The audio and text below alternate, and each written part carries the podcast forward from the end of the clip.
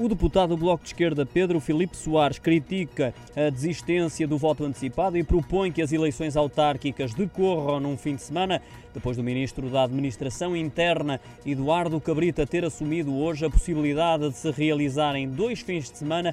O Bloco de Esquerda reage desta forma, avançando com uma alternativa que passa por realizar em dias seguidos, ou seja, durante o fim de semana eleitoral, utilizando o sábado, atualmente denominado como dia de reflexão, como dia de votação. Diz Pedro Filipe Soares que dessa forma diminuía-se a suspeição que se levanta no momento da votação. Uma outra alternativa seria o desdobramento dos locais de voto, que permita reduzir a aglomeração do número de pessoas junto aos locais de votação. Para o deputado do Bloco de Esquerda, Dentro da atual lei eleitoral, este deveria ser o primeiro passo a ter em conta. Quanto ao voto antecipado, o líder da bancada parlamentar do Bloco de Esquerda considerou uma perda de ambição e que não faz sentido.